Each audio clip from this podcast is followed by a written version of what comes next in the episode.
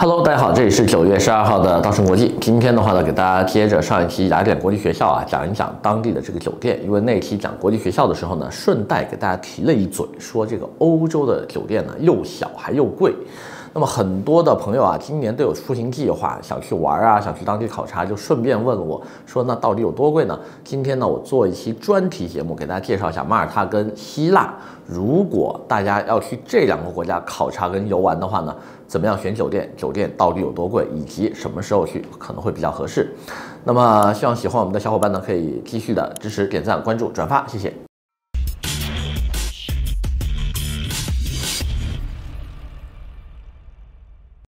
Hello，大家好，这是道中国际 Leo，今天给大家分享一下马耳他跟这个希腊的酒店。那么先从马耳他说起吧，因为这回七月份的行程呢，我们先到了马耳他。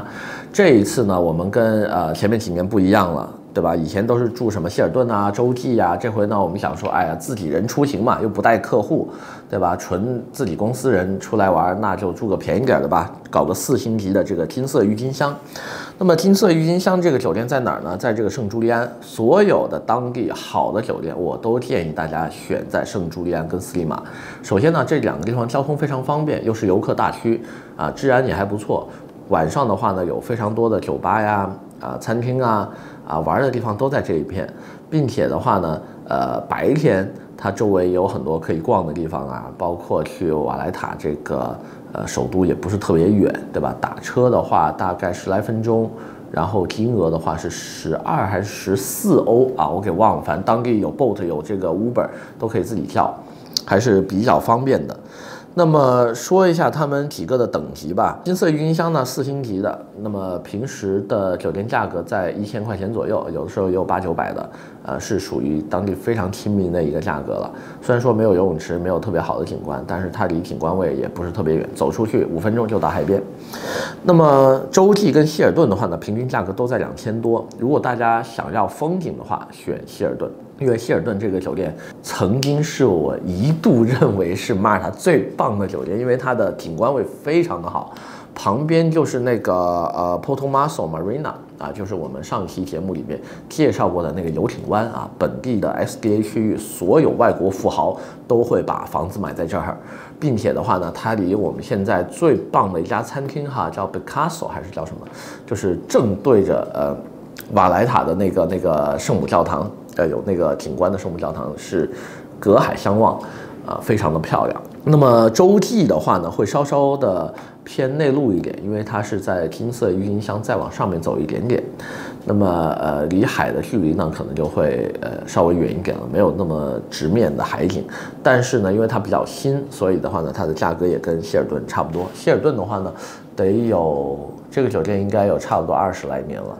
呃，所以它中间有翻新过，但是还是能看到一些这个呃年代的痕迹的。那么这几个是我最推荐的马尔塔酒店哈。很多客人说，哎，你为什么不推荐首都瓦莱塔的酒店呢？首先跟大家说一点，瓦莱塔是一个就是全球的这个自然保护。遗遗址吧，被联合国教科文组织已经划为了世界文化遗产。整个城市哈，不是说某一栋建筑，整个城市都是世界文化遗产。所以在里面的所有建筑物，你都是不能改动它的外观的，导致呢里面很多老建筑改成的酒店呢，呃，非常的小。呃，因为你只能做内部翻新跟装修嘛，所以它的上下水系统啊，它的热水啊，呃，包括它的水流大小。你住惯了这种亚洲的这种国际一线大品牌酒店，你是住不惯那种东西的，并且还有一个最大的弊端是什么呢？瓦莱塔这个名城啊，它是不能让你开旅游大巴跟出租车进去的，呃，因为这个城市还有很多就是老的本地人住在里面，有点像我们的这个广东沿海地区有些城市，比如说深圳一些城中村，只有村民的车能进去，对吧？你外来人的车是不让进的。那这样一来呢，你作为游客要抵达你在这个城市当中的酒店呢，你就只能在瓦莱塔的外面的几个下车位下车，自己拖着那个大行李箱、大包小包，拖进你的酒店。那我们要知道哈，这个瓦莱塔古城曾经可是圣约翰骑士团的一个堡垒啊，对吧？它是一个要塞嘛，所以它的地势是比较高的。啊，中间的那些陡坡呀，它它它没有不像我们一一马平川都是直路，它都是这种上下的。你要拖着一个几十斤的行李箱啊，扛着大包小包，啊、在这个城市穿梭的话呢，呃，不是这么的容易。并且的话呢，这里不像圣托里尼，还有酒店人员什么，呃，过来帮你提包啊什么之类的，因为它的距离比较远啊，酒店的服务生最多能在某一个呃里面的街道给你接上就算不错了，所以这点的话是大家非常要注意的。那么说完了马耳他的话呢，说一下希腊。希腊这一块的话呢，就要看你住哪个城市了。我们这一次的第一站的话呢，依然是圣托里尼啊，就是都是把雅典放在后面的。圣托里尼的酒店啊，我们过去就给大家说过，非常的贵，对吧？因为这个地方所有的物料，对吧？建筑材料都是要从别的地方运过来，因为本地什么都不产嘛。马耳他至少还有一些自产的砖砖瓦水泥啊，这些对吧？它虽然说五金件可能要从意大利跟这个西班牙运过来，但是呢，呃，马耳他自己还是有一些工厂可以做一些简单的这种建筑材料的。圣托里尼完全没有啊，每一块砖、每一颗砂石都是运过来的。那么它的酒店价格现在怎么样呢？我我给大家推荐几个我过去住过的吧。啊，有一个酒店品牌的叫叫做这个卡纳维，卡纳维集团的话呢，在伊亚小镇总共有四家酒店，非常的棒。这四家酒店每一个都可以美出圈，基本上你不用任何的滤镜调色，什么模板 PS 完全不用，裸片直出就是大片啊！给大家分享一下，我过去我住了他们家最便宜的一个叫卡纳维 Someday 啊，这个还不是他们家的精品酒店，是他们家最低端的一个一个一个酒店类型。想想六年前。国庆左右过去的也要三千多一晚，那么现在的话呢，整个他们旗下最便宜的酒店至少是四千起步，那么稍微好一点的精品酒店就是他们的那个 boutiques，还有他们有一个呃叫什么 spa 还是什么什么，这这这就是专门做水疗的一个酒店，呃基本上都得上万了。那么这次呢就没有选过去住过的这家，选了哪儿呢？这次我们住了费拉啊，然后中间有个小镇叫做伊莫洛维里。是刚好在这个希腊这个小岛上的中部哈，正对着火山口的。那么这个酒店的话呢，是一个俄罗斯人的酒店啊，叫基沃托，对吧？啊，你想这个名字嘛，Kivotos，啊，一听就是俄国人的名字，非常的漂亮哈，一点不输伊亚小镇。它是一个黑色风格的，注意哈，它是一个黑色风格的酒店。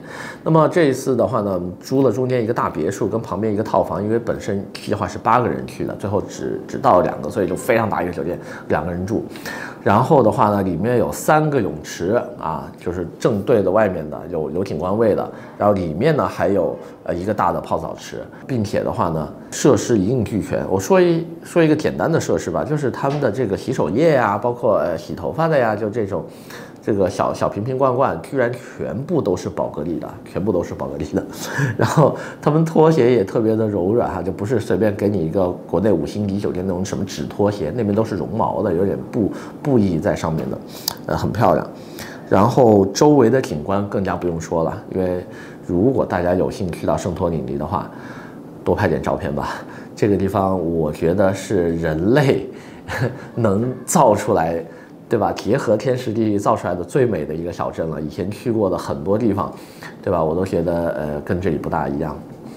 那么呃，再说一下它旁边的几个酒店品牌吧。我再给大家推荐几个哈。一个叫做 Acra Luxury Suite，这家酒店的话呢，平均房价四千五以上。还有一个叫做 C H R O M A T A。然后这一家的话呢，也在它附近啊，平均房价是六千多。现在在整个圣托里尼已经看不到什么两千来块钱的酒店了。如果有两千来块钱酒店的话呢，要么就是没风景，要么就是离市区远，要么就是在南部啊。基本上你要在费拉跟伊亚小镇里面找，就稍微有点景观的，都都是拿不下来的这个价格。所以很多人还对希腊有一种误解，说什么？穷啊，破呀，说这地方经济没复苏，对吧？还沉浸在欧债危机当中，那都已经是十年前的事儿了哈。现在当地经济好的不得了，随便给大家看一下我们在伊亚小镇拍的这个视频，对吧？这这就人挤人啊，完全就是全是人。那么有人说啊，不对。啊、呃，你这个夸张了，对吧？雅典没这么贵。好，那我就给大家看一下雅典的价格。现在雅典布列塔尼跟乔治国王依然是两两间本地啊、呃，我们可以认为是一线的五星级酒店品牌。